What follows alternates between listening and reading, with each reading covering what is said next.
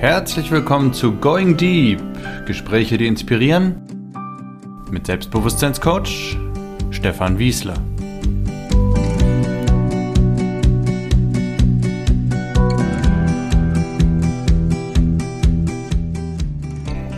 Heute ist Marc Oswald bei mir zu Gast.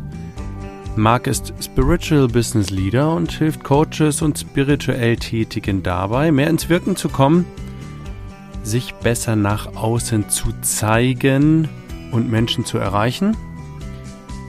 Marc war gerade erst ein paar Wochen in Mexiko, führt ein abenteuerliches Leben, probiert viele Dinge aus und er hat einen spannenden Weg hinter sich. Früher hat er in der Kläranlage gearbeitet, war sehr unglücklich und hat gemerkt, er muss etwas an seinem Leben anders machen, wenn er glücklich leben möchte. Das hat er getan. Wie er das gemacht hat, welche Tiefpunkte er dabei hatte, darum wird es in der nächsten Stunde gehen. Schön, dass du da bist und ganz viel Spaß und Inspiration bei diesem Gespräch.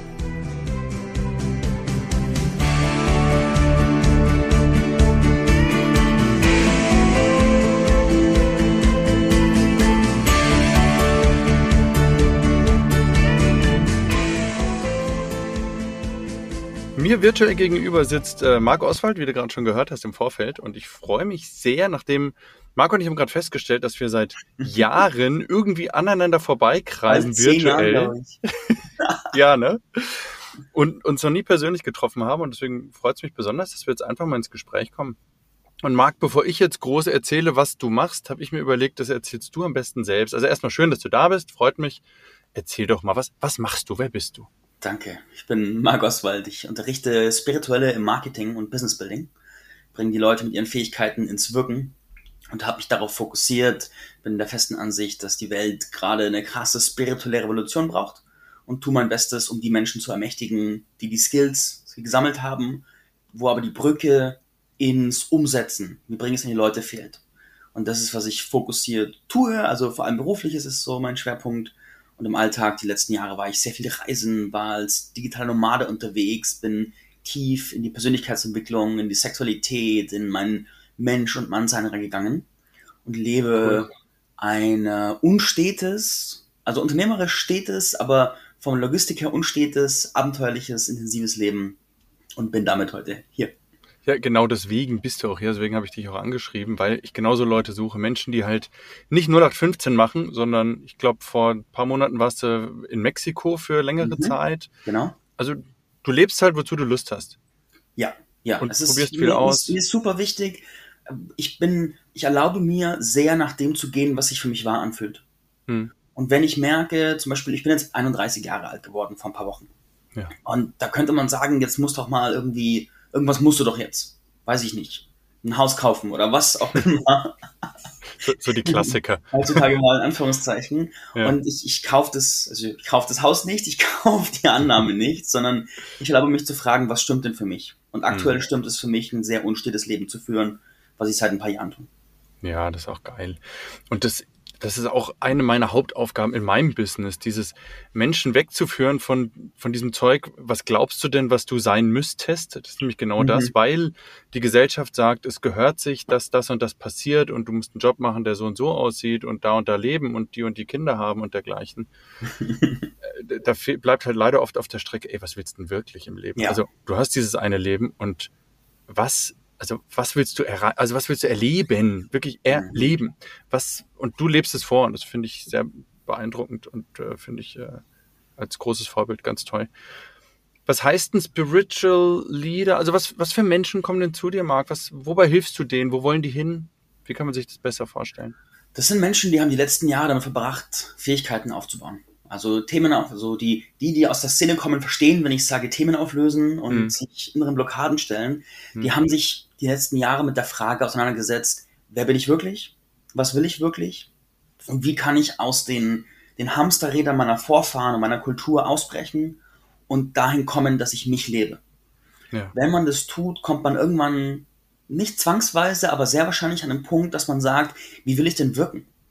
Man erkennt so, hey, meine Energie ist, ist wertvoll, meine Energie ist wirksam. Das, wohin ich die stecke, das wächst. Das heißt, ich kann sie nicht mehr in irgendeinen Scheiß stecken, weil der Scheiß wächst sonst. Und dann kreiere Ja. ich den Scheiß, den ich gar nicht haben möchte.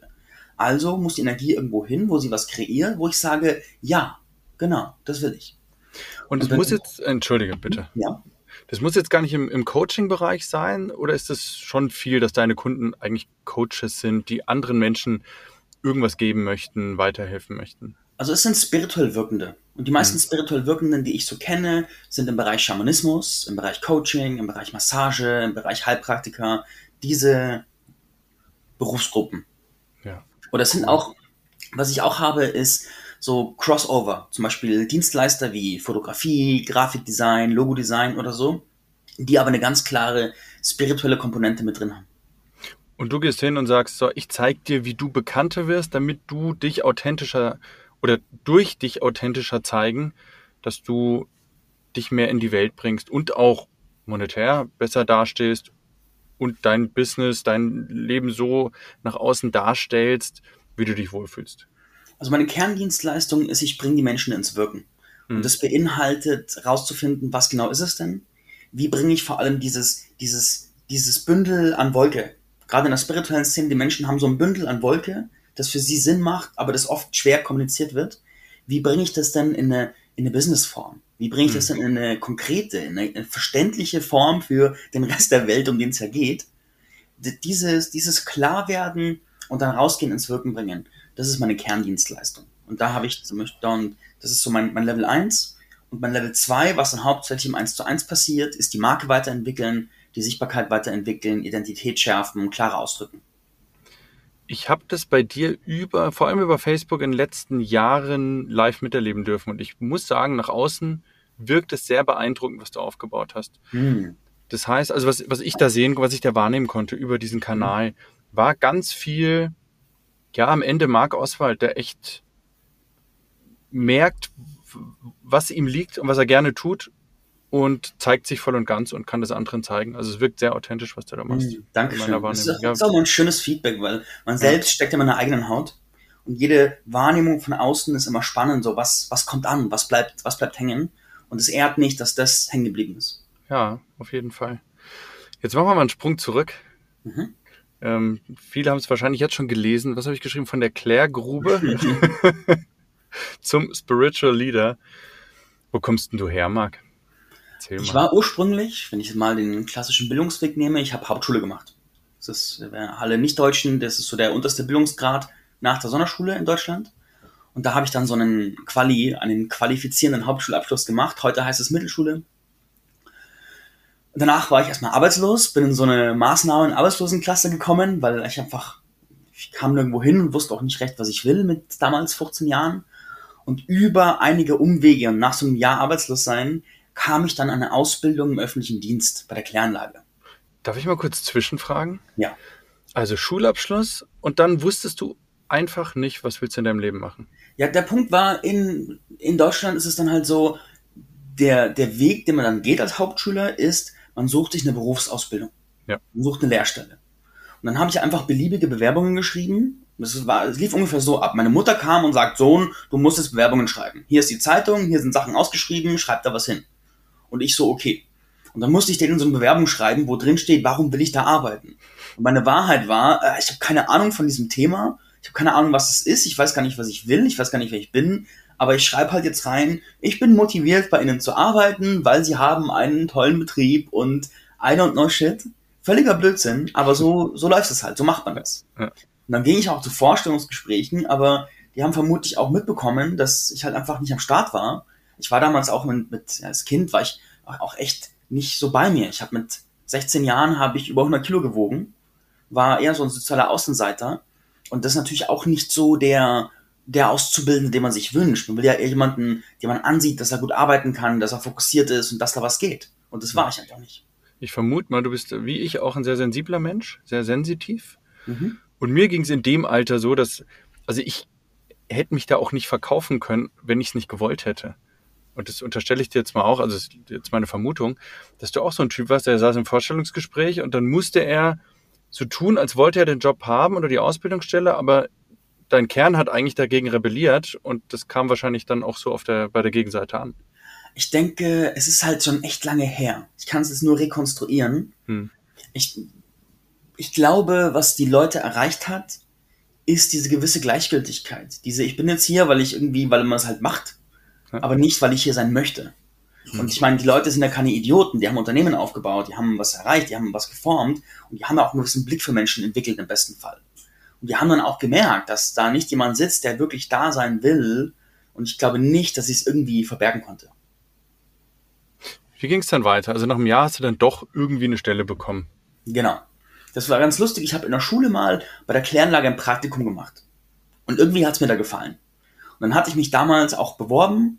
Eigentlich konnte man da mit Hauptschule nicht hin, aber beim ersten Jahr hat es auch nicht geklappt. Und im zweiten Jahr Bewerbung schreiben hat es dann geklappt. Irgendwie ist es dann zusammengelaufen. Und dann kam ich da rein. Und habe ich erst habe ich ein halbes Jahr Praktikum dort gemacht und dann drei Jahre Ausbildung. Und danach noch ein Jahr Angestelltentum. Und dann war ich halt da und ich war halt immer noch dieser, dieser der, der Punkt ist sehr viele Kompetenzen. So, wenn ich mir jetzt einen durchschnittlichen Jugendlichen meiner Generation vorstelle, dann hat er ein gewisses Set an, an Lebenskompetenzen aus seinem Vorleben, diesen 16, 17 Jahren vorher. Und vieles davon hatte ich nicht richtig ausentwickelt. Ich bin super behütet von meiner Mutter aufgewachsen. Ich hatte immer diese Außenseiterposition. In mir drin war sehr viel therapiebedürftig. Was ich mhm. natürlich, das weiß man nicht, aber rückblickend kann man das als Geschichte so wahrnehmen. Ja. Und ich habe zum Beispiel, ich war sehr unpräsent, weil auch sich im gegenwärtigen Moment präsent sein hat sich immer sehr schmerzhaft angefühlt. Also war einfach nicht schön. Und deswegen war ich einfach nicht konzentriert, nicht fokussiert, war anfällig für Leichtzinsfehler. Und ich habe auch nicht so die Kommunikationsskills gehabt. Ich habe damals gesprochen, ich habe ein bisschen gelispelt, ich habe ganz viele Wörter verschluckt. Wenn ich heute aufgeregt werde, dann hört man noch diesen alten Sprachskill raus, dass ich ganz viel verschlucke und man ganz viel nicht versteht. Das war früher ganz extrem. Und auch meine Menschenwahrnehmung, mein, Mensch, mein Menschenverständnis ja. war halt einfach gering. Ich habe es einfach die Menschen nicht kapiert. Ich habe mich nicht kapiert, ich habe die Welt nicht kapiert. Und dementsprechend wäre ich an einem Ort gelandet, wo ich deutlich mehr hätte leisten müssen damals, als da, wo ich war, hätte ich möglicherweise, wäre ich untergegangen. Hm. Ich du hast da, du warst da fast fünf Jahre und hast da irgendwie deinen dein Job gemacht, Ausbildung und dann noch ein Jahr gearbeitet? Ja. Was Ausbildung kam war, dann? Ausbildung war cool, also das noch kurz zu recappen, weil ich mhm. habe Spaß gehabt am Lernen. Und da gab es neue Sachen zu lernen, das hat mir gefallen. Und nach der Ausbildung, Gesellentum ein Jahr, war der Horror, weil jeden Tag das Gleiche, jeden Tag Zeit totschlagen und ich habe gemerkt, man, das kann nicht mein Leben sein. Also du hattest da gar nicht viele Aufgaben, oder? Wie, wie doch schon. Das Problem ist, das war ein Setting damals, wo ich habe mir dann auf der Kläranlage das Labor unter Nagel gerissen. Also in Anführungszeichen unter Nagel gerissen. Habe viel Zeit da verbracht, die Sachen gut gemacht. Also konnte ich das weitgehend übernehmen. Und dann gab es eben ein Klärwärter, sorgt dafür, dass die Anlage am Laufen bleibt. Die Anlage reinigt die Scheiße selber. Du als Klärwärter guckst nur, dass nichts schief geht. Und dein hm. Haupteinsatz ist dann, wenn was schief geht. Ansonsten ist es vor allem Wartung, Kontrolle, Beobachtung. Das bedeutet, es ist nicht so, dass ich wie ein Dachdecker den ganzen Tag das Dach decke und abdecke, sondern es ist eher so, dass sehr viel so wahrnehmend ist. Meine Tests machen jeden Tag und gucken, dass alles läuft. Immer wieder mal Sachen reparieren oder putzen. Das heißt, es gibt ganz viel Zeit, wo du nicht aktiv beschäftigt bist. Die mhm. Zeit muss aber irgendwie vergehen. Und dann bin ich da mit meinen damals nach der Ausbildung 18, 19 Jahren und muss jeden Tag mehrere Stunden Lebenszeit totschlagen. Und muss aber so wirken, als ob ich arbeiten würde, weil ich kann ja nicht vorumstehen. Das war, das war nicht geil. Und ich vermute, du hast einen ganz starken Von-Weg-Mechanismus, Motivation entwickelt, von wegen, so nicht, so will ich genau, nicht leben. Genau. Es ist ja so Motivationstheorie, die meisten Leute denken, hinzu wäre das große Ding. Bei mir war es über Jahre, über Jahre, aus, über Jahre auch nach der Selbstständigkeit, nach dem Start, war es nur weg von, ausschließlich. Es war dann halt so, ich war dann ultra frustriert, habe gemerkt, dass mein, dass mein, meine Lebensenergie runterfährt, weil das nicht das Leben sein kann. Und habe dann gemerkt, es muss was passieren. Und was dann passiert ist, ist, dass ich auf irgendeiner Party von einem Versicherungsstrucki angeworben wurde. Und dann habe ich kennengelernt, ich fand es super faszinierend, weil sein Job war irgendwie Menschen quatschen. Und ich war ultra eifersüchtig, weil ich dachte, geil. Weil reden wollte ich gerne. Ich war nicht gut im Reden, aber ich wollte es gern tun. Mhm. Und dann hat er mich irgendwann in seine Organisation reingeholt. Ich habe mich gefühlt, als hätte mich jemand zum Präsident ernannt. so ja. von einem Land oder so. Und ich habe dann einen Eindruck bekommen, wie es sein kann, andere Sachen zu machen, die mir mehr liegen, mehr Spaß machen. Ich habe das aber nicht lange gemacht, weil da viele Unstimmigkeiten für mich waren. Kam dann zurück in die Klären, also ich war nicht weg von der Kläranlage, es war halt so ein Nebending. Ja. Aber dann war wieder der Alltag ohne diese Arbeit.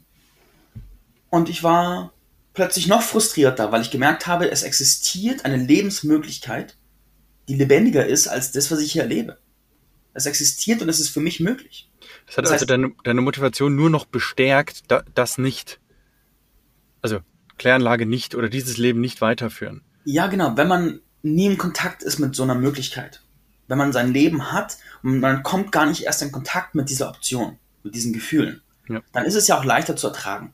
Das ist wie du hast eine Beziehung, wenn du nie eine Person triffst, die dich völlig flasht, dann bist du auch viel leichter zufrieden in der Beziehung, weil du sagst, hey, ist halt so, ist halt okay, wie es ist. Wenn du aber dann mal in den Urlaub fährst alleine und dann triffst du jemanden und merkst, da ist so ein geiler Mensch und dein ganzes System dreht durch mhm. und es ist so schön, dann, dann ist es so viel schwerer zurückzugehen. Weil du einmal weißt, wenn du einmal weißt, wie es sein kann, ist es zurückgehen so schwer. Ja, das ist dieses äh, aus der Matrix. Nimmst du die rote oder die blaue Pille, ne? Und wenn du sie einmal geschluckt ja. hast, gibt's kein Zurück mehr. Das heißt, ja. wenn du erstmal deine Komfortzone verlassen hast, immer und immer wieder und einfach Dinge im Leben gesehen hast, Du hast mhm. ja gerade am Anfang so schön gesagt, was du alles ausprobiert hast im sexuellen Bereich und hier und da.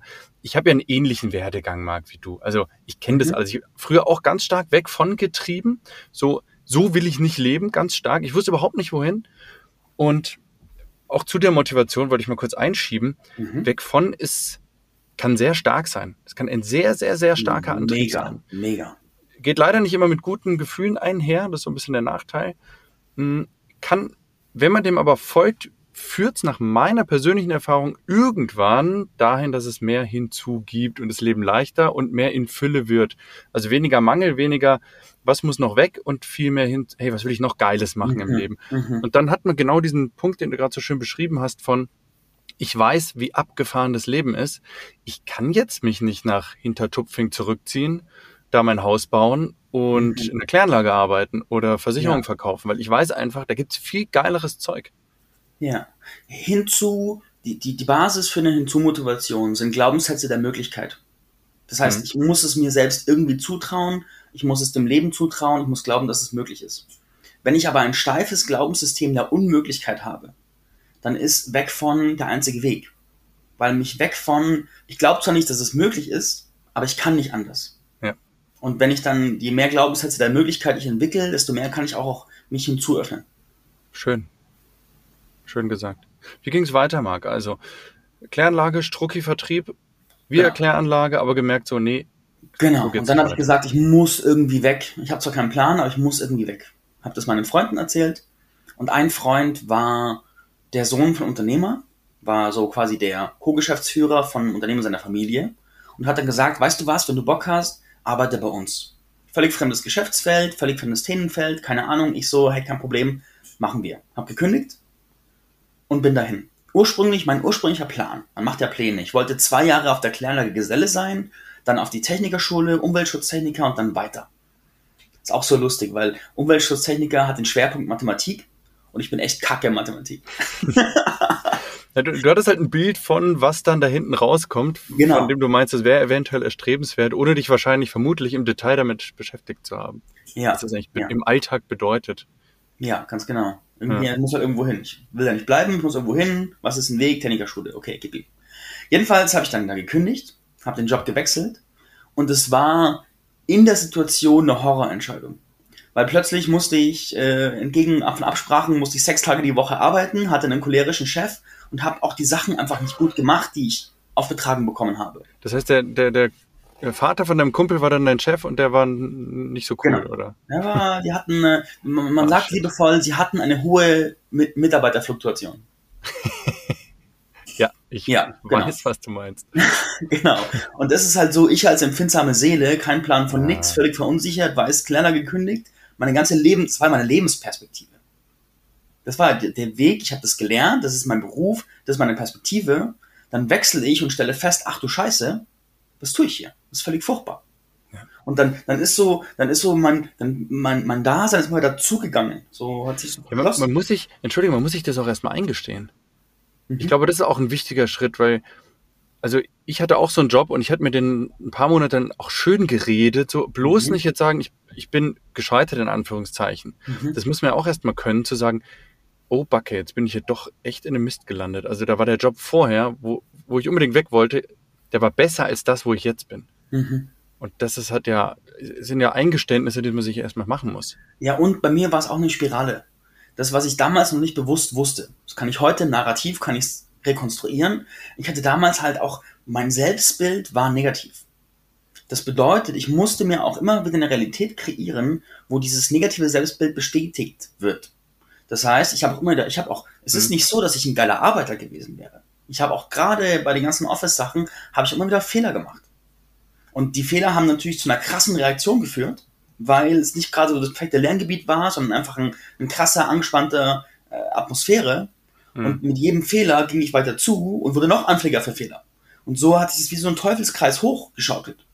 Ja, die Unsicherheit wird mehr und oh, habe ich das Genau. richtig? Und durch diese Unsicherheit sind die Gedanken wirrer, die Angst ist da und die Konzentration ist weg und dann kommen halt mehr Fehler. Ja, und vor allem dieses, dieses negative Selbstbild wird noch negativer. Weil mit Hm. jedem Fehler denke ich mir, oh fuck, was, was ist denn da los mit mir? Was ist falsch mit mir? Und wenn natürlich das Gegenüber sehr negativ reagiert, bestärkt sich das noch. So, wenn jemand sehr unsicher ist und man erzählt ihm, du bist ein Versager, was ist denn das für eine Scheiße und am liebsten würde ich dich gleich rausschmeißen, dann, dann denkt man sich, oh fuck, ich bin wirklich das Letzte. Hm. Und das hat sich halt bestärkt. Und das ging auch nicht lange gut. Wie lange warst du da? Da war ich nur drei Monate. Und es war so, nach, nach drei Ja. Monaten war ich so, ich bin eigentlich ein sehr auch emotionaler und lebendiger Mensch und gerne in Verbindung. Und nach den drei Monaten war ich so eine Steinsäule, habe versucht, jede Emotion zu unterdrücken, weil ich einfach nicht mehr bereit war, das zu empfangen.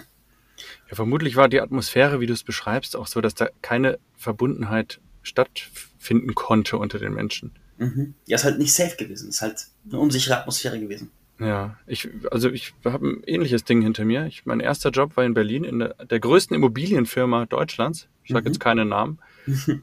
Und ähm, ah, das war schlimm. Also es war so oberflächlich Großraumbüro. Mhm. Und die Menschen haben sich hinter, also hinter den Rücken die Immobilien weggekauft und verkauft und bloß nicht miteinander sprechen. Also das Schlimmste, was mir passiert ist, mein direkter Vorgesetzter saß neben mir. Mhm. 1,5 Meter neben mir. Und ich habe ein Telefonat gehabt mit einem Kunden, ich weiß gar nicht mehr, worum es ging, und da habe ich irgendwas falsch gesagt, also Fehler gemacht, genau das Thema. Ich habe 30 Sekunden später eine E-Mail in meinem Postfach ploppt auf, Dong, Mhm. von meinem Chef, der 1,5 Meter rechts neben mir sitzt, wo drin steht, Stefan, das hast du aber schlecht gemacht und so weiter und so fort. Was für eine Scheiße. Ich drehe nur meinen Kopf nach rechts meint, und denk mir nur, ernsthaft? Du sitzt neben mir, hast nicht die Eier in der Hose, mir zu sagen, was, was, hier, was hier jetzt nicht gepasst hat. Mhm. Und so war das da. Dem sein Spruch war auch, Diamanten entstehen unter Druck. Das war Mhm. seine Arbeitsphilosophie. Und es war ein, ein Umfeld von absoluter Oberflächlichkeit und das Gegenteil von dieser Verbundenheit, die du auch gerade so schön angesprochen hast, die mir da gefehlt hat. Also starke Parallelen zu dir. Und was hast du damit gemacht dann? Du hast dann gekündigt, dann warst du Nee, arbeitslos. ich wurde dann gekündigt. Du, so rum. Das ist so, das war ja meine Perspektive. Das war jetzt mein Leben. Und ich, ich hatte ja keinen, es ist ja, wenn du, wenn du super selbstbewusst und ressourcenreich bist, dann Hm. sagst du in dem Moment, okay, scheiße, das funktioniert nicht, ich brauche jetzt eine Richtung. Ja. Wenn du aber verunsichert bist und das, dein, du hast so alles umgeschmissen und dann funktioniert es aber nicht, es, ich konnte ja nicht zurück zur Kläranlage. Wie so ein getretener Hund sagen, hey, war doch doof, kann ich zurückkommen? Das ging ja nicht. Also, das konnte ich mir selbst nie vereinbaren, das war auch nicht mein Plan. Ja. Und dann stand ich da und dann saß ich abends da und habe einfach geweint, weil ich nicht wusste, was ich tun soll. Und was dann passiert ist, ist, dass so zwei Strömungen zusammenkamen. Die eine ist, ich habe mich jeden Tag gefragt, was tue ich jetzt in meinem Leben? Und habe so das Leben gebeten, bitte, hey, wo ist die Antwort? Wo ist die Antwort? Wo ist die Antwort? Wie, Entschuldige, ich, ich, den, der Rahmen interessiert mich. Du warst bei deinen Eltern zu Hause vermutlich? Genau, Du warst um die 20 genau. und dann saßt du zu Hause bei deinen Eltern und hast dich immer gefragt, was, was tue ich jetzt? Was fange ich Genau, meinem und dann, an? dann bin ich nach dem Arbeit bin ich zum Sport gefahren, ins Fitnessstudio und habe mich einfach gemartert und gefragt, was, was mache ich mir jetzt? Was, was soll ich jetzt tun? I don't know. Und dann war das Ereignis, dass ich habe das Leben dann gefragt, was soll ich denn tun? Hm. habe gehofft, dass das Leben irgendwie, wenn es irgendeine Kraft gibt, möge sie antworten. Und die nächsten fünf Tage habe ich irgendwie von vier, fünf, sechs verschiedenen Leuten das Feedback bekommen, gerade im Sportkontext. Hey Marc, ich finde, du kannst echt gut erklären. So Übungen erklären und Hintergründe erklären und so weiter, machst du echt gut. Haben sie vorher nie gesagt. Ja. Aber dann an diesen Tagen, in fünf Tagen in Folge, äh, Feedback, Feedback, Feedback. Und ich so, shit, ich muss jetzt Ich liebe so, ich habe davor, ich habe in der Zeit, in den Jahren davor, habe ich über 30 Kilo abgenommen. Hm. War auch da meine Pickup-Zeit, wo ich Menschen sprechen gelernt habe und, und Menschen besser verstehen und Das, mehr. das, da werfe ich mal kurz ein, wer es nicht, wer den Begriff nicht kennt. Ich erkläre das dann immer gerne. Pickup ist eine Bewegung, ähm, die aus den USA stammt ursprünglich, wo es im Prinzip darum geht, für Männer, die besonders unsicher, schüchtern oder sehr verkopft sind, lernen, ähm, Frauen anzusprechen, um dieses Defizit, an Mangel an Nähe und Liebe auszugleichen und Frauen kennenzulernen. So, kurz zusammengefasst. Genau. Und ich habe dann gesagt, okay, das ist was, was mich fasziniert. Da kann ich stundenlang recherchieren, habe schon 10.000 Artikel gelesen und finde es echt geil, das Thema. Habe auch viel abgenommen und das könnte ich mir vorstellen. Und dann habe ich äh, zwei Fernstudiengänge gebucht. Fitnesstrainer B-Lizenz, Ernährungstrainer B-Lizenz. Bei München irgendwo bei so einer Fernuni. Deine Dachte, Eltern haben, haben dich finanziell unterstützt, vermutlich. Nee, das habe ich selbst bezahlt. Die sind nicht Okay. so teuer. Ja. Ich glaube, zwei Stück kosten 2000 Euro. Die hatte ich noch übrig. Hast du angespart aus deinen Jobs und hast noch Geld Genau, genau, genau. Und habe das gemacht. Und irgendwie drei Tage, nachdem ich das gebucht habe, hat meine Chefin, das war so die Frau von dem Mann, hat mich dann hochgebeten ins Büro und hat gesagt, hey Marc, das klappt so nicht, wir müssen dich kündigen. Wegen? Naja, weil es war eine Probezeit Ja. und es hat halt nicht funktioniert.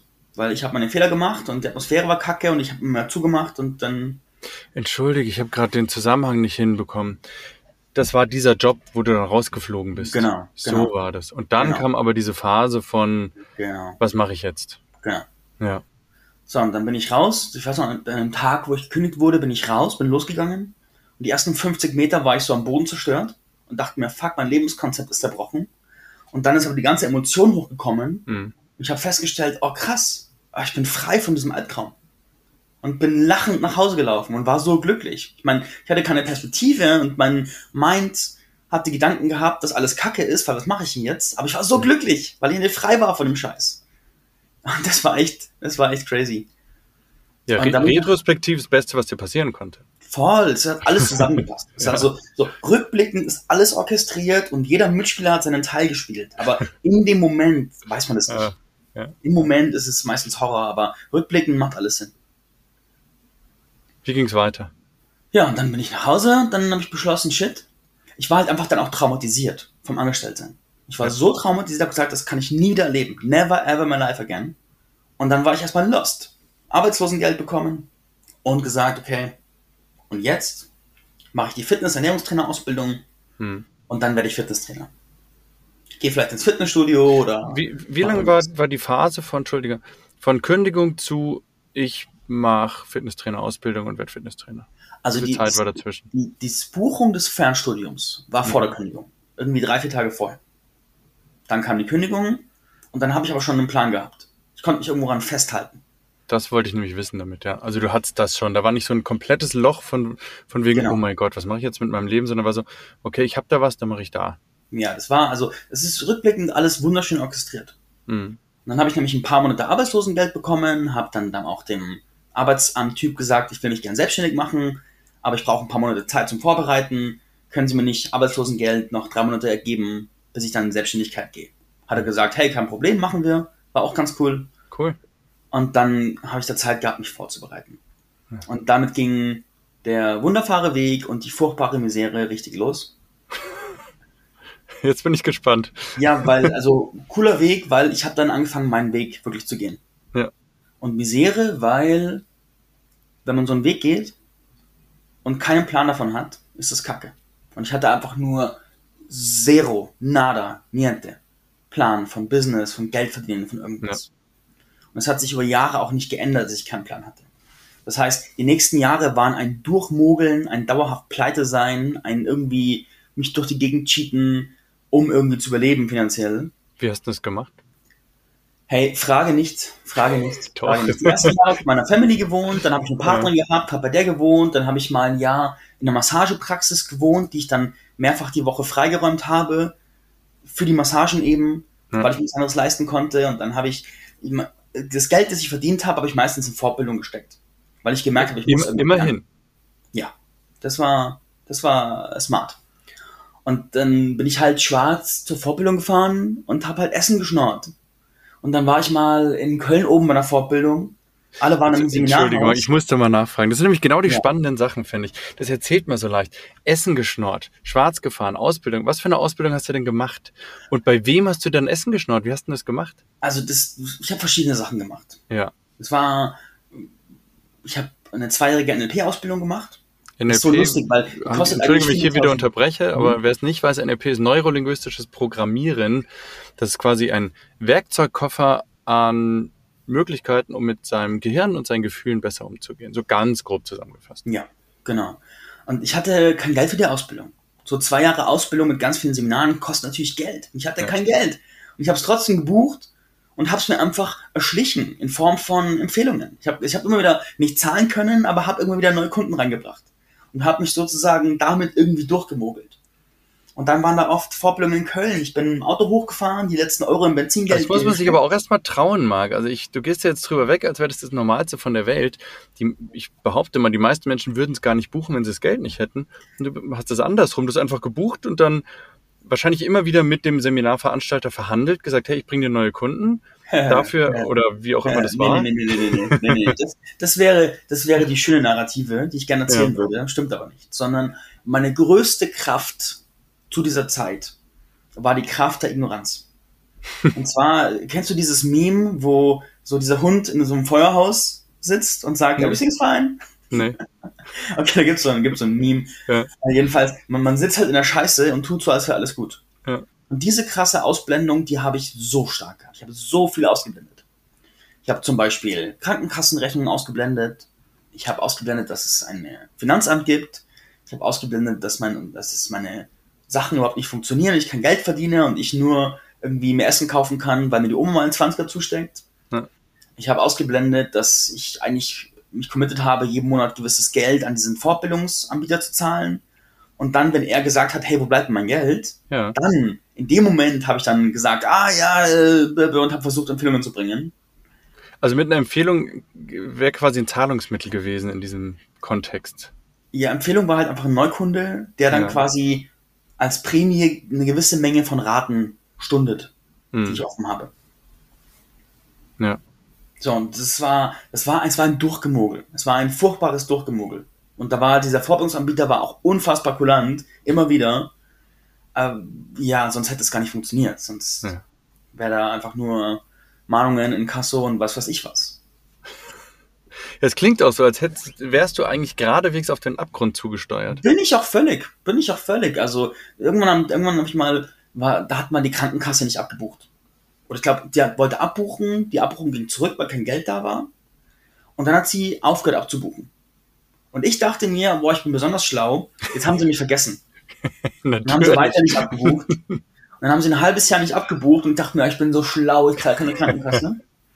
Und eines Tages kommt der Brief, wo drin ja. steht, hey, übrigens ein halbes Jahr Raten fehlt. Ja. Hier ist die Rechnung, 14 Tage Zeit.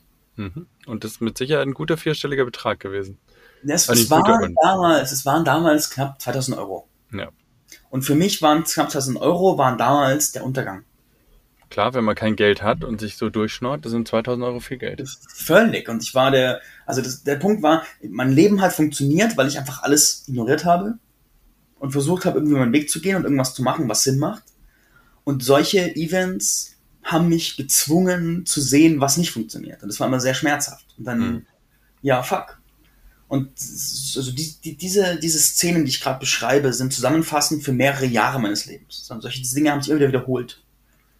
Einmal hat ein Freund geheiratet in Finnland und ich so, hey cool, bin dabei. Er so, kannst du die Traurede halten? Ich so, kein Problem, mache ich. Mhm. Dann habe ich keinen Flug gebucht, weil ich kein Geld hatte und dachte mir, bald habe ich Geld und dann buche ich den Flug. Und dann war kurz davor und ich hatte kein Geld und keinen Flug und habe ich abgesagt. Und ich hatte so, ich hatte so kein Selbstvertrauen in meine Fähigkeit, irgendwann wieder Geld zu verdienen, hm. dass ich nicht mal bereit war, das Geld mir auszuleihen. Weil ich ganz sicher war, das kann ich nie im Leben mehr zurückzahlen. Völliger innerer Breakdown. Und ich habe so viel Scham gespürt, weil ich nicht geflogen bin. So viel Scham. Richtig, richtig mies. Und das war auch so ein, es war so ein richtiger Down Under, es war so ein, so ein, so ein Abgrundmoment. Das Wann war, war das? In, welch, in welchem Jahr? Lass mich rechnen. Hm. Ungefähr. 17. Ich, ich würde sagen, 2, vielleicht 2015? Mhm. 15, 16? Also jetzt, wo wir reden, so, so sieben Jahre her ungefähr. Ja, sowas. Wie hast du denn dann Geld verdient? Also, du hast viel Ausbildungen gemacht, hattest deine Trainerlizenz, also hast du dann auch als Fitness ähm, Mm, als Fitnesstrainer gearbeitet? Habe ich nie oder- gearbeitet, sondern was dann, was so relativ früh sichtbar geworden ist anfangs, ist, ich habe gemerkt, was mir halt so mehr Spaß macht, ist mehr so Coachen und auch das Flirt-Thema fand ich ganz geil. Ja. Dann habe ich angefangen, so Flirt-Seminare zu halten und Flirten zu coachen und so Städtereise zu machen. Paar Männer da musst du aber erstmal Kunden kriegen. Das ist ja. Ja, ich war damals sehr aktiv in den ganzen Pickup-Netzwerken und Mhm. konnte da Vorträge halten und da Kunden gewinnen. Das war mein, mein Glück. Das hast du dich aber getraut. Also muss man ja auch Ja. sagen. Also es gibt Leute, die haben erstmal Angst, sich vor eine Gruppe zu stellen und zu sagen, ähm, übrigens, ich biete hier was an. Ja, Das ist ja auch, das ist, also irgendwo war da ja schon was von dir vorhanden an Substanz. ja, ja So, da da habe ich war, Bock da drauf, war, das mache ich. da war so ein un ich habe mein mein Leben also seit ich das so bewusst spüre habe ich so einen Zug in mir Mhm. der sagt hey da ist was zu tun für mich. Ich bin für was da. Und dieser Zug hat mich immer wieder also rückblickend wie gesagt rote Linie passt alles zusammen. Und Ja. die ganze Welt konspiriert damit es irgendwie funktioniert. Und dieser rote Faden hat sich immer wieder durchgezogen. Und dann haben die Dinge die ich gemacht habe immer wieder auch mal funktioniert. Und ich habe zum Beispiel dann ein Seminar ausgeschrieben, kostenlos, mit zehn Plätzen in dieser ganzen Pickup-Szene. Und es war ruckzuck voll. Und die erste Erfahrung meines ersten Seminars war eine Hammererfahrung. Leute waren hellauf begeistert. Und ich war mega motiviert. Und dann kamen Sachen, die haben besser funktioniert und Sachen, die haben schlechter funktioniert. Und dann ging es immer so auf und ab. Aber es war halt alles in einem sehr kleinen finanziellen Rahmen. So mal Trainings, über ein, zwei Jahre Trainings gehalten mit 10 Euro pro Teilnehmer und Tag oder sowas. Ja, da wirst du nicht reich mit. Gar nicht, Klar. gar nicht. Und so habe ich mich halt durchgemogelt und dann habe ich halt dann 50 Euro verdient und konnte halt die Woche wieder Essen kaufen. Hm. Wie ging's weiter? So, dann, ja, die, diese Story auf Jahre langgezogen, kein Plan von Business, irgendwie durchgemogelt, krasse Phasen. Ah, wann, wann war so der Shift? Ja, irgendwann, also das habe ich beim Facebook so ein bisschen mitbekommen. Wir haben vorhin festgestellt, der Marc hat mal bei mir auf dem Blog einen Gastartikel geschrieben. Mhm. Da haben wir beide noch, waren wir beide noch als Blogger unterwegs. Mhm. Und ähm, das wird aber auch einfach mal jetzt acht Jahre, sieben, sechs Jahre her sein. Also so Ja. in dieser Phase war das eigentlich. Da warst du sehr auf der Suche. Ich war übrigens ähnlicher Werdegang wie bei dir. Ich war auch lange als Coach am meinen persönlichen Weg finden. Was, wo bin ich denn an dem Punkt, wo ich wirklich von mir gebe? Ich weiß, mein allererstes Seminar 2013 Mhm. habe ich eigentlich nur Übungen anderer Menschen aneinander gereiht und da- das als Seminar verkauft. Und hinterher waren die Teilnehmer alle begeistert und ich bin nach Mhm. Hause gegangen und gesagt, ich fühle mich total mies. Ja. Ich bin total fertig. Ich konnte drei Nächte vorher nicht schlafen, war drei Tage danach total im Eimer. Mhm. Retrospektiv macht Sinn. Ich war überhaupt nicht ich, sondern ich habe halt die Dinge anderer Menschen verkauft und war nicht in meiner Authentizität. Mhm. Und es klingt bei dir ähnlich von, von deiner Entwicklung her, dass du auch deinen Weg einfach finden musstest, de- dein Zeug zu machen. In diesen Jahren habe ich immer so, so geschiftet, geschiftet, geschiftet, geschiftet, geschiftet, geschiftet und habe einfach meinen Platz gesucht. Mal habe ich Ja. Hypnose verkauft, mal NLP, mal Flirten, mal dies, mal das und es ging so hin und her. Dann gab es auch zwischendurch mal Zeiten, da habe ich dann kurzzeitig Vertrieb gemacht und habe mal Wasserfilter verkauft und Um an Geld zu kommen einfach. um irgendwie meinen Weg zu finden, Geld zu Ja. kommen, Sachen zu tun. Ich hatte auch Ja. mal zwischendurch ein Jahr Callcenter-Arbeit, einfach weil ich Mhm. Geld brauchte. Ja. So, und der, der Shift kam nicht über Nacht, sondern der Shift war ein Prozess. Und ein wichtiger Prozessteil, ich bin, bin damals, bin ich bei einem, ich habe eine Beziehung gehabt. Mhm. Dann haben wir Schluss gemacht, haben uns getrennt und dann war ich gewissermaßen auf der Straße. Und zwar aber klar, zur Family kann ich nicht zurück, ich bin jetzt irgendwie Mitte 20, es geht nicht mehr und ich muss irgendwas finden. Aber ich habe kein Geld.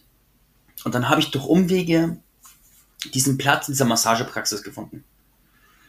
Und habe mich dann mit dem Hüter dieser Wohnung, dieser Praxis super verstanden. Hm. Und der war im Schamanismus unterwegs. Und was ich da beobachtet habe, auch durch die Leute, die ich kennengelernt habe, ist, dass da dieser ganze schamanische Weg ist, der mir so halb vertraut war durch meine Ausbildungen davor und durch das, was ich gelernt hatte. Und dass da geile Leute sind mit geilen Sachen, die aber niemanden erreichen. Hm. So die Welt bräuchte diese Medizin, aber die Leute, die sie haben, wissen nicht, wie sie die Welt erreichen. Ja. Und das habe ich dann sehr ausführlich beobachtet und fand es ultra frustrierend und habe in diesem Prozess, in dieser Zeit irgendwann beschlossen, hey scheiße, ich muss irgendwie die Person werden, die diese Brücke baut. Weil diese Brücke fehlt. Und ich traue es mir zwar nicht zu, aber ich muss die Person werden, die diese Brücke baut. Das war so eine Erkenntnis, ja. die sich ganz langsam eingeschlichen hat. Und auch ja, nicht das, so. Ist, das ist ein spannender Punkt. Also will ich nochmal auseinandernehmen. Dieses, ich traue es mir nicht zu. Also innerlich kommen Ängste, innerlich kommen Glaubenssätze, die sagen, ja, ich muss es, aber es geht nicht. So, dieser, dieser mhm. Konflikt. So mhm. Punkt hatte ich auch im Leben. Und dieses, ja, aber irgendwie doch. Also das dann, das dann überwiegt dieses, ich mach's jetzt, auch wenn mhm. ich es nicht kann. Ja. Auch wenn ich es nicht bin, ich mach's jetzt einfach. Und was dann immer auch passiert, da muss ich mich jetzt reinfallen lassen. Ja, genau. Spannend. Und da kam, das kam auch, also da kommen ganz verschiedene Story-Plotlines zusammen, die das mhm. Ganze begünstigt haben. Auch wieder wunderbar orchestriert. Und was ich zum Beispiel da gemacht habe in der Zeit, ist mal so eine Recherche. Und ich wollte damals immer ganz krass auf die Bühne. Wollte unbedingt auf die Bühne.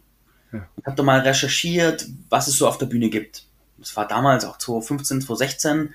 Da gab es auch, da kam, in YouTube ist gerade so Gedankentanken, ist so richtig entstanden. Ja, ja. So diese Zeit war das. Wer das nicht kennt, Gedankentanken ist ein riesen Anbieter an alle möglichen Persönlichkeitsentwicklungszeugs und dem riesen YouTube-Kanal, Podcast und so weiter. Dr. Stefan Friedrich könnte ein Begriff sein, der das mitgegründet. So. Genau. So, und dann habe ich mal recherchiert und festgestellt, hey, es gibt eine Sache, die ich kann und die da auch fehlt. Und das war damals Storytelling, so Geschichten erzählen. Weil ich habe die Jahre davor, ich war so einer der Typen, wer so aus diesem Mulzer-Versum, also Chris Mulzer Fortbildungen kommt. Chris Mulzer ist ein NLP-Trainer in Deutschland. Gab es immer diesen Trend, so das, was er sagt, aufzuschreiben und zu gucken, was macht er da sprachlich. Hm. Und auch in meiner NLP-Ausbildung war es ganz viel so Metaphern, Open Loops, Hypnose und so weiter. Und in der Zeit habe ich viel Zeit darauf verbracht, Sprache zu analysieren. Auch aus diesem Schmerz raus, dass ich damals so schwer verstanden wurde, so komisch gesprochen habe, wurde dann die Sprache irgendwann zu meiner großen Stärke. Und da habe ich dann einen Punkt gefunden und beschlossen, dass da würde ich gern mehr hin. Und dann kamen diese Plotstränge zusammen von ich wende mich diesem Storytelling mehr zu, ich merke, das fällt mir leicht, plus ich merke, dieses Menschen erreichen von den Spirituellen, da ist was, was mich im Herzen berührt. Ja. Und das hat mich auf diese Spur gebracht, zu sagen, ja, und, und da ist der Weg, da ist die Richtung. Ich finde es spannend. Ich sehe leider sehr oft Flyer, entweder also physisch oder bei irgendwelchen Facebook-Gruppen, wenn genau diese Spirituellen ihre Sachen vermarkten und ich muss mir manchmal echt einfach nur die Hände über den Kopf zusammenschlagen. Ja. Weil ich denke, ja. ey Leute, so erreicht ihr null und niemanden. Ja. So leid es mir dann immer tut, also es blutet mir im Herz. Und das war wahrscheinlich genau das, was du auch gesehen hast oder sowas in der Art gesagt hast, oh, das, das muss anders, das muss anders laufen. Ich habe halt den Frust live erlebt, weil da war der Typ, ja. mein Mitbewohner, und der hat so einen geilen Wildnisplatz gehabt mit Schwitzhütte, Tipi, Lagerfeuer ja, und gibt, so. Gibt so cooles Zeug da draußen. Geilsten Zeremonien gemacht und hat auch die Leute einfach, der war so viel lockerer, so viel freier und in seinem Fühlen und Sein so viel weiter als andere Menschen. Ich dachte mir, die Welt, die sind alle so verkorkst, jeder braucht es. Jeder muss es erleben. Aber er hat die Leute nicht erreicht, die kamen nicht. Und hm. ich habe seine Frustration mitbekommen, wie er eigentlich seinem Ruf folgen möchte, aber als Bademeister arbeiten muss, weil er das Geld sonst nicht langt. Ja. Und das so zu sehen war einfach Kacke. Und da dachte ich mir so, das ist, das ist falsch. Das ist falsch. Einfach falsch. Wo kam dann der Punkt, wo du gemerkt hast, so, jetzt, jetzt bin ich da? Oh, jetzt bin ich da. Ah, das war zum größten Teil so prozessig. Ja. Ich habe dann angefangen zu versuchen, mir mit Storytelling ein Business aufzubauen. Das hat dann auch besser funktioniert wie die meisten Sachen, die ich vorgemacht hatte, mhm. weil ich auch einen ganz anderen Marktbedarf getroffen habe und das auch wirklich gut konnte. Ich habe erstmal für andere geschrieben, das war ganz nice. Ja. Und dann kam oder sagen wir mal der Punkt, ich meine, du hast geschrieben, du hast Mitarbeiter mittlerweile auch, also Leute, die für dich arbeiten. Das sind ja alles Schritte, das kann man erst, wenn dann doch Geld irgendwie auf dem Konto ist oder Einnahmen da sind und dergleichen. Mhm. Wo war der Punkt, wo du gemerkt hast, so jetzt fühlt sich langsam an, als würde es rundlaufen?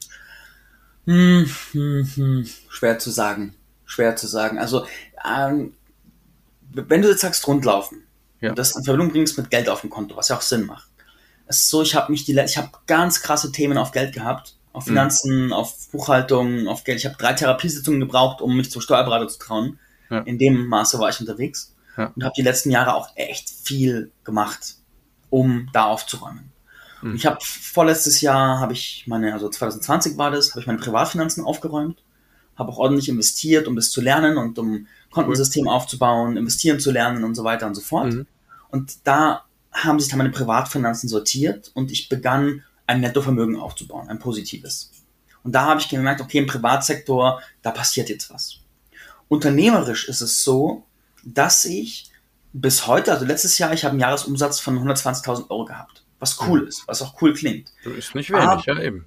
Aber es ist nicht so, dass mein Unternehmen krasse Cash-Rücklagen hätte, mhm. sondern es war die meiste Zeit meines Wirtschaftens so, Geld rein, Geld raus, Geld rein, Geld raus, Geld rein, Geld raus, irgendwie durchkommen. Ja. Und ich bin jetzt gerade so im nächsten Abenteuer einfach mit Unternehmensfinanzen gut zu werden. Weil es auch eine, eine eigene Befähigung ist, die man auch lernen darf und wo ich gerade dabei bin. Das heißt, ich könnte nicht guten Gewissens sagen, ich kann mich in mein Geld eh zurücklehnen, weil alles cool ist, weil ich noch in diesem Prozess bin, da einfach mich noch weiterzuentwickeln, ja. um unternehmerisch finanziell echt entspannt zu sein. Da bin ich auch mit 120.000 Euro Jahresumsatz nicht. Aber vielleicht, also dieses Jahr, wenn ich jetzt das weiter aufräume, meine neuen Systeme umsetze, wenn ich die Sachen, die ich meinen Privatfinanzen mache, im Unternehmen konsequenter umsetze, dann werde ich vermutlich, sagen wir mal nächstes Jahr, werde ich wahrscheinlich da sein, dass ich sagen mhm. kann, jetzt läuft es wirklich, wirklich, wirklich rund. Unternehmen wirft gute Gewinne ab. Ich kann immer konsequent 100 Prozent meines, meines Unternehmergehalts auszahlen und so weiter und so fort. Ja, cool. Das war auch eins meiner wichtigsten Learnings. Ich finde, das passt da sehr gut rein im Leben. Ich hatte mit Geld auch immer so ein Thema früher und äh, habe da auch aufgeräumt. Mhm. Und zum Beispiel Bodo Schäfer, das ist so einer der, der Money Coach von Deutschland. Also der hat schon ganz frisch in den 90ern angefangen. Wie wird man reich in sieben Jahren zum Millionär und so, so mhm. Zeugs. Das ist gut vermarktet in Deutschland, keine Frage, aber hat auch was dahinter. Und er hat immer gesagt, haben kommt von halten. Und ich habe es vor Jahren gehört und immer so, ja, ja, ja, ja. Also so im Kopf so ein bisschen weggetan, so abgetan von wegen, ja, ach, der redet. Weil das ist immer so leicht zu sehen, wenn Menschen wirklich Geld haben und die fahren dann vielleicht, was weiß ich, teures Auto, um in so alten Klischees rum, rum zu wabern. dann wirkt es immer so, ah ja, die verdienen viel, deswegen können sie sich viel leisten. Es ist aber de facto nach meiner Erfahrung so, dass ganz wichtig ist, zum Unternehmertum mit Geld umgehen zu können. Mhm. Dass es eine Fähigkeit ist, die, die notwendig ist. Also nur Geld zu verdienen reicht einfach nicht. Null. Weil wenn, wenn man es ausgibt, weil die Mitarbeiter so teuer sind, dann bringt es gar nichts. Dann kannst du eine Million Umsatz. Es gibt so viele Online-Marketer, die Werbung damit machen, dass sie so tolle Umsätze hätten. Die erzählen aber nicht, was sie für einen Gewinn haben. Mhm. Und wenn du 100.000 Euro einnimmst, aber 200.000 ausgibst, dann ist das vielleicht nicht so geschickt unbedingt, wenn es nicht eine gezielte Investition ja. ist. Ja. ja. Und das finde ich ganz, ganz wichtig, diese Fähigkeit, Geld zu verstehen. Das ganz gehört einfach zum Unternehmersein dazu. Gerade mhm. als, als, als äh, Selbstständiger, als Einzelunternehmer, so wie wir beide eben angefangen haben. Ja. Cool, Marc. Ja. Wie geht's dir heute, Marc? Wie sieht dein Leben aus? Äh, spannend. Ich hatte gerade hatte ich eine Art von Krise hinter mir. Also ich bin am 10. April, vor einem Monat bin ich 31 geworden. Drei, vier Tage später bin ich krank geworden. Und das hat mich richtig rausgenommen. Also erst ja. war ich einfach körperlich krank ja. und danach ist meine Psyche voll abgekackt. Also ich habe richtig über Wochen war ich echt am Arsch und war richtig so eine Mischung aus deprimiert und lost und desorientiert und ja. kraftlos und völlig und das kannte ich in der Ausprägung nicht. Und es hat mich völlig schockiert und rausgenommen und auch mir Angst gemacht, weil ich es nicht kannte. Klar. Und das, das, das ist natürlich auch als Unternehmer, der noch sehr einfach auch im Tagesgeschäft am Start ist, ist natürlich auch krass, weil dann kommt kein neues Geld rein, Mitarbeiter müssen bezahlt werden, Steuern müssen bezahlt werden und ich flack krank da Mhm. Das ist natürlich auch ein Stressfaktor. Und das war die letzten Wochen aufregend, negativ aufregend. Mhm. Und jetzt bin ich aber an einem Punkt, wo ich so das Gefühl habe, okay, das ist jetzt durch. Ich fühle mich wieder in meiner Kraft. Ich verdiene wieder Geld und das ist, die Dinge sind wieder am ähm, sich aufräumen. Ja. Und gerade in diesem Moment fühle ich in mir eine, eine Art von Aufbruchstimmung. Schön. Weil es ist, es ist so, meinem Leben, ich bin meinem Leben da, wo ganz viele Menschen sich wünschen zu sein. Ich habe so fast jeden Lebensbereich ziemlich aufgeräumt, habe eine echt krasse Partnerschaft, habe meine Sexualität so tief geheilt, bin fein mit mir als Mann, habe mir mein Unternehmen geschaffen, wo ich einfach Bock drauf habe, habe eine große Personenmarke, eine loyale Community, habe tolle Freunde und bla bla bla bla bla. Das heißt, mhm. da ist einfach ganz vieles, was schon geil ist. Und gleichzeitig sind trotzdem krasse Abenteuer, die vor mir stehen. Und bei mir ist zum Beispiel jetzt gerade das nächste große Abenteuer, ist dieses Thema finanzielle Stabilität auch im Unternehmen. Und ja. da einfach eine, eine größere Intelligenz reinzubringen, eine größere Stabilität reinzubringen, um mich da weiterzuentwickeln und auch diesen Wachstumskurs meines Unternehmens, den ich gerade gehe, weiter fortzusetzen mit dem, was jetzt kommt, mich da zu entwickeln. Und ich fühle mich gerade, habe eine große Bereitschaft, das zu tun. Und bin so wie, zieh mir gerade so die Schuhe an und mach so das Schleifchen rein und bin so, jetzt geht's dann los. Mhm. Und das spüre ich gerade und diese Aufbruchstimmung macht mir Spaß. Würdest du bestätigen, dass da die innere Entwicklung der äußeren vorangeht? Habe ich immer wieder so erlebt. Mhm. Also gerade wenn wir jetzt von Geld sprechen, der Durchbruch zum ersten 10k-Monat.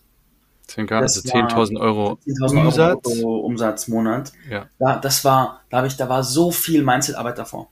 Mhm. Und bei mir ist es oft so, dass ich die innere Welt vor der äußeren Welt weiterentwickle und dann kommt die äußere Welt nach.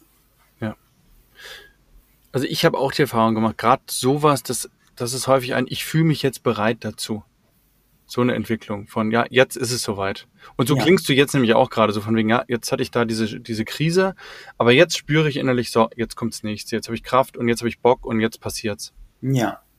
Geil. Und auch, ich, ich liebe, viele Natur können bestimmt äh, die, die Schwingungstabelle nach Hawking, so von 0 bis 1000, von Scham, Schuld bis hoch Erleuchtung. Auch das erkläre ich ganz kurz. Da geht es im Prinzip darum, wie du schwingst, sagt eben ganz viel aus, wie du dich fühlst. Da sind also Emotionen an deiner Schwingung im Feinstofflichen angelehnt und ganz unten sind einfach, wenn du niedrig schwingst, dann fühlst du dich halt schlecht, so ganz plump zusammengefasst. Und ganz oben bist du halt dann irgendwann bei der Erleuchtung angekommen. Ja, und da auf der Tabelle in diesem Abenteuerthema, das es ansteht, bin ich gerade mitten in dem Zustand von Willingness, auf Deutsch Bereitschaft. Mhm. So diese, diese, diese Bereitschaft, okay, ich bewege mich jetzt. Und Willingness ist ein Zustand, wenn man da ist, ist man raus aus diesem feststeckenden, wow, ich bin in der Apathie und kann mich bewegen, ich fühle mich schuldig, alles ist kacke, ich mache Vorwürfe, sondern mhm. es, ist, es ist sehr neutral, aber auch mit sehr viel Vorwärtskraft ja. und sehr viel Optimismus. Und von diesem Punkt aus, wenn man etwas anpackt in dem Zustand der Willingness, der Bereitschaft, dann ist der Weg oft relativ leicht. Weil die meisten Hürden sind oft im Inneren. Wenn man so sich verklebt fühlt in Scham, Schuld, Angst, Vorwürfen, Wut und sonst irgendwas. Und der Punkt der Willingness ist wie eine Sprungschanze. Ja. Das ist genau dieser Zwischenpunkt zwischen dieser weg von Abwärtsspirale, nach oben kletternd, sich zwingend fast schon an manchen mhm. Stellen und dann übergehend in die Aufwärtsspirale, in dieses, oh, jetzt, ja, genau. jetzt gibt's ganz viel Fülle, ganz viel hinzu, ganz viel, wo habe ich noch Bock drauf im Leben, eigentlich läuft alles und jetzt viel mehr ins Positive reinzugehen. Richtig mhm. cool. Marc, was steht noch auf deiner Bucketlist? Im, Le Im, Leben. Bucketlist, für alle, die es nicht wissen, ist im Prinzip die Liste, was will ich in meinem Leben noch irgendwie erlebt, gesehen oder, oder sein? Der nächste große Schritt ist, ich möchte die bosnischen Pyramiden sehen. Bosnische Pyramiden? Mhm. Muss ich das zu meiner Schande gestehen, die kenne ich nicht. Die sind noch gar nicht so bekannt. Also mhm. es ist so, je mehr Archäologie gemacht wird, desto mehr stellt die Welt fest, dass überall Pyramiden waren. Mhm. Und unter anderem gibt es in Bosnien Pyramiden. Cool. Die möchte ich gerne sehen. Osteuropa zieht mich äh, schon seit längerem, zieht mich stark. So, ich möchte gern die, den Ostblockländer sehen, ich möchte in die Mongolei, möchte diesen Bereich der Welt mal näher erkunden. Ja. Das ist was, was gerade weit oben auf meiner Lustliste steht. Ich möchte gerne, hm, ich habe viele Abenteuersachen wie zum Beispiel Drachenfliegen oder mhm. so noch nie gemacht. Ja. Ich möchte mal die Alpen überqueren. Ich möchte den Camino Portugues laufen. Ich bin letztes Jahr den Camino Santiago, den Jakobsweg gelaufen, ja. den klassischen. Ich möchte den portugiesischen möchte ich laufen. Auch sehr schön. Jahr.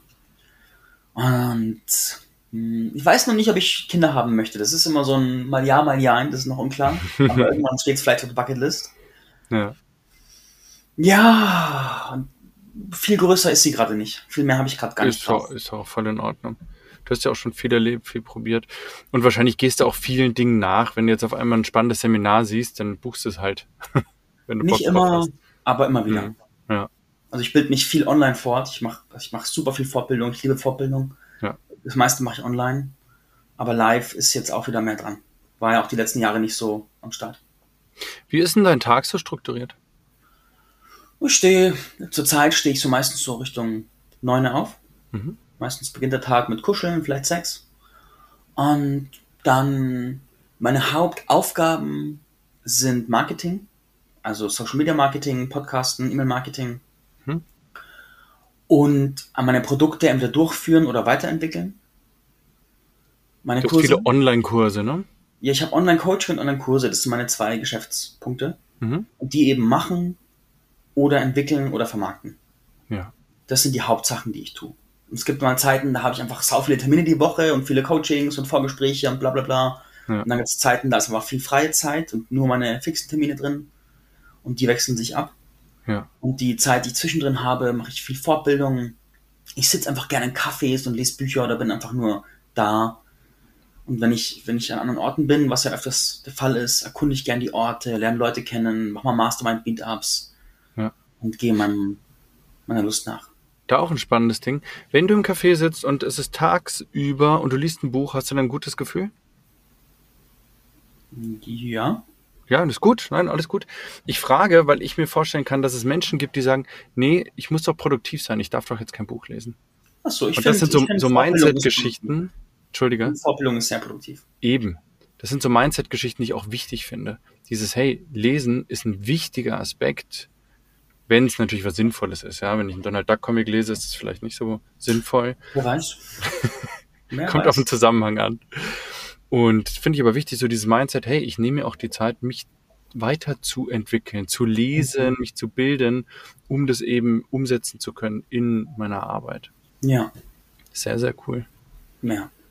Marc, ich danke dir sehr fürs Gespräch. Hey, danke für die tiefen Fragen. Ja, das war, ich bin mir sicher, wieder viel dabei für die Zuhörer. Viel, erstens mal zu sehen, wo kommst du her? Wie bist du gegangen? Ich finde, also das Wichtigste, was du gemacht hast, war dieses typische, du hast durchgehalten. Du hast Ja. trotz dieser ganzen schwierigen Phasen, wo du, wenn du mittendrin bist, einfach nicht weißt, ey, was mache ich denn hier? Wo ist mein Geld? Wo ist meine Arbeit? Macht mir das überhaupt Spaß, was ich hier mache? Jetzt bringe ich Leuten für 50 Euro am Tag bei, irgendwie Frauen anzuquatschen. Erfüllt mich das? Macht mir das, ich weiß nicht so genau. Und dass du da einfach dann konsequent weiter dich entwickelt hast Ja, und auf das gehört hast, so, was macht mir da jetzt wirklich Freude dran? Wo geht's weiter? Und da dann irgendwann auch deinen Weg gefunden hast. ja, Das ist so wichtig. Ja. Durchhalten und immer lernen. Ja. Jetzt, jetzt zum Beispiel dieses Finanzierungsthema. So, ich mache einen tollen Umsatz, aber es bleibt nicht so viel übrig. Und das ist ein Problem. Und jetzt könnte ich sagen, oh nein, ich bin so doof, ich check's nicht, alles ist kacke. Oder ich helfe mir selbst. und die Jetzt lerne ich andere Systeme, Ja. jetzt lerne ich dazu, entwickle das weiter und löse auch dieses Problem. Und diese Bereitschaft zu wachsen, zu lernen und nicht, also die, die Story außenrum nicht so groß zu machen. Ja, schön gesagt. Sondern einfach zu sagen, ist halt einfach, ist halt einfach ein Lernprozess. Meine Güte, wir wachsen nicht gerade mit finanzieller Kompetenz auf als Beispiel oder was immer es ist, auch mit Frauenansprechkompetenz oder Sexkompetenz oder whatever. Wir wachsen mit fast nichts auf. Hm. Wir müssen uns einfach arbeiten, ist halt einfach so. Fertig. Ja, und ist auch in Ordnung. Dann lernt man halt immer dazu im Leben. Ist doch auch schön. Ja. Großartig. Marc, vielen lieben Dank. Hey, voll gerne. Ich wünsche dir auf jeden Fall alles, alles Gute für die Zukunft. Wo findet man dich, wenn man dich jetzt im Internet irgendwo finden wollen würde? Entweder du googelst Marc Oswald, Mhm. wenn du gerne Podcasts hörst, such nach Business küsst Bewusstsein. Mhm. Da findest du meinen Marketing- und Spiritualitäts-Podcast. Und Schön. ähm, ja, Wunderbar. und Social Media immer Marc Oswald. Marc Ausfall suchen. Ich danke dir sehr und alles Danke. Gute für dich. Dankeschön. Ciao, Marc. Adios.